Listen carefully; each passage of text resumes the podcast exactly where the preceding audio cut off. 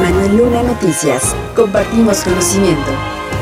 Este martes se llevó a cabo la penúltima mesa de transición entre los equipos de Alfredo del Mazo y Delfina Gómez y se abordó el tema de la política social donde se incluyó a la Secretaría de Desarrollo Social, el sistema DIFEM y la Secretaría de las Mujeres donde se dio un panorama general haciendo énfasis en los alcances que tuvieron algunos programas como el Salario Rosa, el cual terminó en el mes de julio, así lo comentó Horacio Duarte, coordinador del equipo de transición de Delfina Gómez. Revisamos en esta mesa el tema de la política social eh, que incluyó la Secretaría de Desarrollo Social, el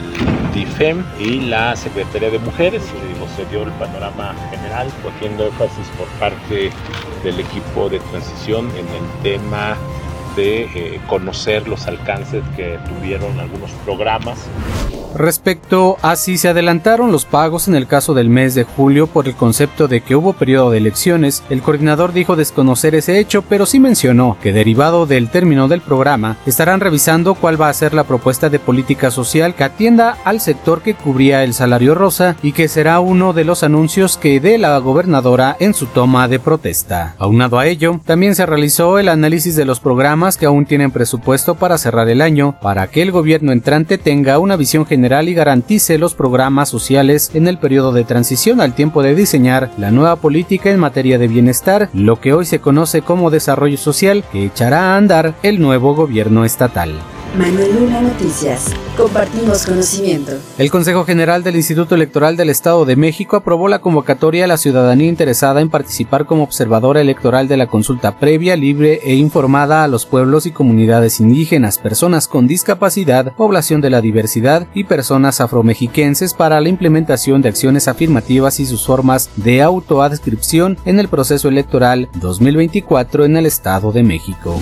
Esta consulta se llevará a cabo del 25 de septiembre al 20 de octubre. Es importante que quienes eh, sean ciudadanos mexiquenses y también quienes eh, radican en el extranjero y quieran participar observando esta consulta puedan hacerlo. Se podrán presentar informes ante la Secretaría Ejecutiva y decir que la observación electoral, además de legitimar todos estos procesos que se llevan a cabo en el ámbito de las democracias, también nos ayudan a la institución a poder ver cuáles son estos espacios que tenemos para poder mejorar. Aunado a lo dicho por la consejera Karina Vaquera, la convocatoria señala que la observación al proceso de consulta podrá realizarse por aquellas personas en el ejercicio de sus derechos políticos nacionales o extranjeras en lo individual o a través de sociedades o asociaciones civiles así como instituciones académicas o de investigación que cumplan con los requisitos que se establecen en la convocatoria, entre los que destacan el de encontrarse en pleno goce de los derechos político-electorales y no tener vínculos a partidos u organizaciones políticas. Además de ello, se precisa que las personas solicitantes podrán presentar sus informes ante la Secretaría Ejecutiva del IEM y que estos no tendrán efectos jurídicos en el proceso de consulta. Aunado a ello, el Consejo Electoral consideró que la observación ciudadana constituirá un mecanismo que dotará de certeza legitimidad a cada una de las etapas del proceso consultivo.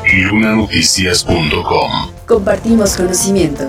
De cara al próximo proceso comicial ordinario por la elección de diputados locales y ayuntamientos 2024, el Instituto Electoral del Estado de México, en sesión extraordinaria, aprobó por unanimidad la nueva estructura de sus comisiones permanentes y especiales, a pesar de que el proceso dará inicio hasta la primera semana de enero. Lo anterior, por ser elecciones concurrentes, es decir, que de manera paralela a las elecciones locales, también habrá elecciones a nivel nacional para elegir a presidente de la República, senadores y legisladores del Congreso de la Unión proceso que inicia antes del proceso local, por lo que previo a su inicio debe atender y desahogar oportunamente diversas actividades relacionadas con la organización, desarrollo y vigilancia de este. Para ello, debe atender la suscripción del Convenio General de Coordinación y Elaboración con el INE, los mecanismos para la implementación y operación del PREP, la integración de Cota PREP, la designación del ente auditor, los procedimientos para la selección de las propuestas para la designación de las candidaturas a ocupar vocalías y consejerías electorales en las juntas y los consejos distritales y municipales, así como temas relacionados a las candidaturas independientes, la observación electoral, documentación y material electoral, modelo de pautas para la transmisión de radio y televisión, revisión de la normativa interna, entre otras actividades sustantivas para su implementación que se requieren al iniciar con los trabajos correspondientes. Por lo anterior, el IEM requiere que sus comisiones se encuentren integradas desde ahora para que lo auxilien en el desempeño de sus atribuciones durante los meses previos al inicio del referido proceso electoral. Estas comisiones permanentes deberán ratificarse una vez que el proceso electoral para la elección de diputados locales y ayuntamientos inicie. Las comisiones están integradas por tres consejeras o consejeros designados por el Consejo General con voz y voto, bajo el principio de paridad de género por las y los representantes de los partidos y coalición con voz y una secretaría técnica o un secretario técnico designado por el Consejo General en función de la comisión que se trate. Las comisiones permanentes quedaron presididas, en el caso de organización, por la consejera Paula Melgarejo, la de vigilancia de las actividades administrativas y financieras por el consejero Francisco Bello, de acceso a medios, propaganda y difusión por la consejera Sandra López, de promoción y difusión de la cultura política y democracia por la consejera Patricia Lozano, de seguimiento al servicio profesional electoral nacional por la consejera Karina Vaquera, mientras que la de igualdad de género por la consejera